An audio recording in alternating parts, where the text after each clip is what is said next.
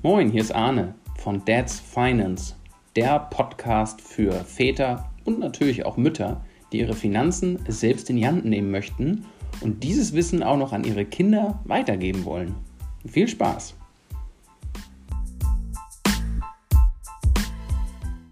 Herzlich willkommen zur zweiten Folge von Dad's Finance. Wie du dem Titel schon entnehmen kannst, geht es heute um das sogenannte Pay Yourself First Prinzip.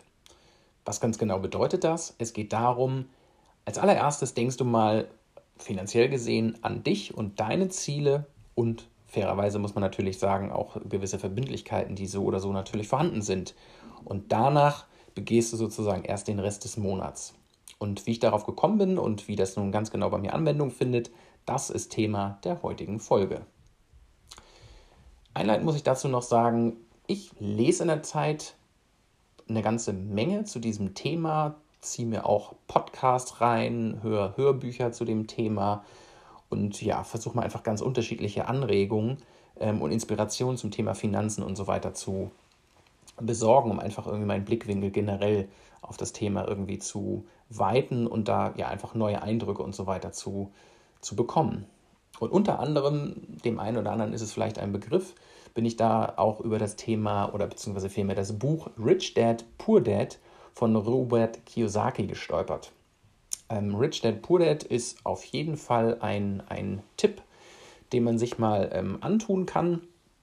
Ähm, dieses und auch weitere folgende Bücher vom gleichen Autor haben immer den kleinen Beigeschmack, dass sie sehr ja, palavern, möchte man schon fast sagen, weil einfach die Inhalte immer und immer wieder gebetsmühlenartig wiederholt werden. Das ist sicherlich eine Kritik, den man, äh, die man da durchaus als berechtigt ansehen kann. Nichtsdestotrotz bin ich mir aber schon ziemlich sicher, dass die, die, die Kernmessage, die an vielen Stellen in dem Buch verankert ist, durchaus eine Relevanz hat ähm, und durchaus ja, an, eine Inspiration ist, die man sich auf jeden Fall gut mal ähm, ja, gut mal konsumieren kann. Link zu dem Buch auf jeden Fall auch in den Show Notes auf dads-finance.de zur aktuellen Folge. Nun aber zum Thema Pay Yourself First. Diese Idee also, sich selbst auch, ich sag mal, vorrangig zu, zu berücksichtigen, ähm, ist, wie ich schon erwähnte, Teil dieses Buches und habe ich rein organisatorisch bei mir über ja zum Teil Daueraufträge oder auch sowas wie einen Wertpapiersparplan eingerichtet. Aber was ganz genau steckt dahinter? Üblicherweise ist es ja nun so, man hat sein Konto, man hat einen wie auch immer gearteten Geldeingang, üblicherweise nun einfach mal durchs Gehalt, den Lohn, der monatlich aufs Konto kommt. Je nachdem, wann das irgendwie so ist, kommt dann der Tag X, üblicherweise zum Monatsanfang natürlich, wo Dinge wie allerlei Verbindlichkeiten vom Konto direkt abgehen. Sei es die Miete, sei es irgendwelche Abos von Netflix über ähm, Prime Video, ähm, Spotify, was auch immer man irgendwie da so an, an Abos haben kann, die halt irgendwann mit ihren jeweiligen äh, Kosten zu Buche schlagen. Und je nachdem, wie du nun bezüglich deines Gehalts äh, und deines Puffers auf deinem entsprechenden Konto ausge, ausstaffiert bist, ähm, neigt sich dann irgendwann gen Monatsende das Guthaben Richtung Null oder deinem gedanklichen Nullpunkt, den du eben für dich da definiert hast. So, und wenn du nun den Plan verfolgst, mittel- oder auch langfristig zu sparen oder wie auch immer ein Investmentportfolio aufzubauen, mal komplett ausgeklammert, auf was du dich hier beziehen magst, sei es Aktien, ETFs oder was auch immer. Das sollen alles Themen in den nachfolgenden Folgen sein, mit welchen ich dann nun also schon entsprechende Erfahrungen gemacht habe. Aber generell der Gedanke, sparen irgendwie in Form von Investment aufbauen für die Zukunft. Mal so einfach pauschal gesagt. Dann könntest du ja herangehen und den Weg verfolgen zu sagen, okay, äh, ich schaue mal, was am Ende des Monats übrig bleibt und den quasi Überschuss, den ich nicht ausgegeben habe, den nehme ich nun und lege ihn beiseite und baue damit also ein entsprechendes finanzielles Polster auf oder füge dem diese Summe nun meinem quasi Investmentportfolio im weitesten Sinne hinzu. Das kann man machen. Mein Versprechen an dieser Stelle ist aber, das wird mutmaßlich nicht so richtig funktionieren. Zumindest nicht, wenn das das, sagen wir mal, alleinige Prinzip ähm, deines, deiner Investmentstrategie ist. Besser ist da also, und das ist einfach nur ein, ein Tipp, den du für dich mal ausprobieren kannst, Eben Stichwort Pay Yourself First. Das bedeutet, nochmal, du könntest also zum Beginn des Monats zum Beispiel von deinem Girokonto einen Dauerauftrag einrichten, der eine bestimmte Summe, die du für dich selbst vorher bestimmst, auf ein separates Konto, sei es ein Tagesgeldkonto beispielsweise sein, ähm, was dorthin überwiesen wird, sodass im Rahmen dieser monatlichen wiederkehrenden Buchungen, die sowieso ganz naturgemäß von deinem Konto abgehen, auch diese Summe X für dein finanzielles Polster gleich mit abgezweigt wird.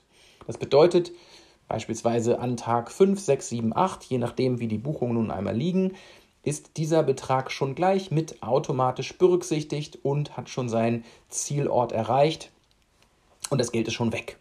Du kommst also gar nicht in die Verlegenheit, irgendwann Mitte des Monats oder vielleicht sogar zum Ende des Monats dieses Geld, was da vermeintlich noch zur Verfügung stände, für mich anderen Dinge auszugeben. Denn es ist ja schon seinem originären äh, Investmentzweck zugeführt worden, durch eben diese durch diesen Dauerauftrag, den du schon automatisch jeden Monat ausführen lässt. Das ist eine Möglichkeit.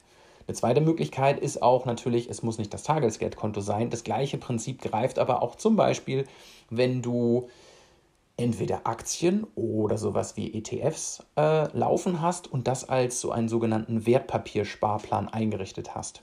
Das heißt, der Bankanbieter deiner Wahl, sei es eine Comdirect, Commerzbank, Deutsche Bank, äh, ING, DIBA, wie auch immer sie alle heißen mögen, in der Regel bieten all diese Banken ja nun auch ein entsprechendes Depot an. Und in diesen Depots gibt es in der Regel auch sowas wie einen sogenannten Wertpapiersparplan. Der kann nun ausgerichtet sein auf entweder Aktien oder auch entsprechend auf äh, ETFs, Fonds im weitesten Sinne. Und ähm, auch diese lassen sich durch einen regelmäßigen monatlichen Beitrag besparen. Üblicherweise bei, den vielen, bei vielen Anbietern ähm, findet man Beträge so um die 25 Euro. Meistens ist es 25 Euro. Fragt mich nicht, wie dieser Wert zustande gekommen ist, aber das ist meist der Minimumbetrag, den du monatlich da auf eine automatisierte monatliche Art und Weise entsprechend ähm, sparen kannst. Und den Betrag das ist natürlich ganz klar, kannst du auch nach oben beliebig skalieren und natürlich entsprechend höher setzen. Was aber dadurch einfach gewährleistet ist, und das ist das gleiche Prinzip, was es eben auch wäre, wenn du das Ganze über den Dauerauftrag machst, auch hier zum Ausführungszeitpunkt, zack, das Geld ist weg und kann nicht mehr in Anführungsstrichen fälschlicherweise anderen Dingen zugeführt werden. Und ähm, seitdem ich das so für mich entdeckt habe, Angefangen hat das tatsächlich mit einem entsprechenden ETF-Sparplan und ich habe es später erweitert durch eben Rücklagen auf ein weiteres Konto, was ich wohin geschoben habe und so weiter und so fort. Hat mir das auf jeden Fall geholfen, ähm, da das sozusagen auf die Beine zu stellen. Ich hoffe, diese kleine Übersicht, wie ich dieses Prinzip für mich anwende, ist für dich eine kleine Inspiration und vielleicht Anregung, das auch mal auszuprobieren. Möglicherweise hast du es auch schon damit gute Erfahrungen gemacht oder eine ganz andere Methode ist für dich noch viel besser geeignet. Beide Möglichkeiten würden mich brennend interessieren. Schreib sie gerne als einen Kommentar unter diese aktuelle Folge Nummer 2 auf dads-finance.de. Ähm, da findest du alle Folgen und kannst entsprechend gerne mal einen Kommentar dazu hinterlassen, wie du das für dich umsetzt. Ähm, Fragen und Anregungen würde ich dann gern direkt in der nächsten Folge mit thematisieren und damit aufgreifen. Und sage an dieser Stelle Tschüss und bis zum nächsten Mal.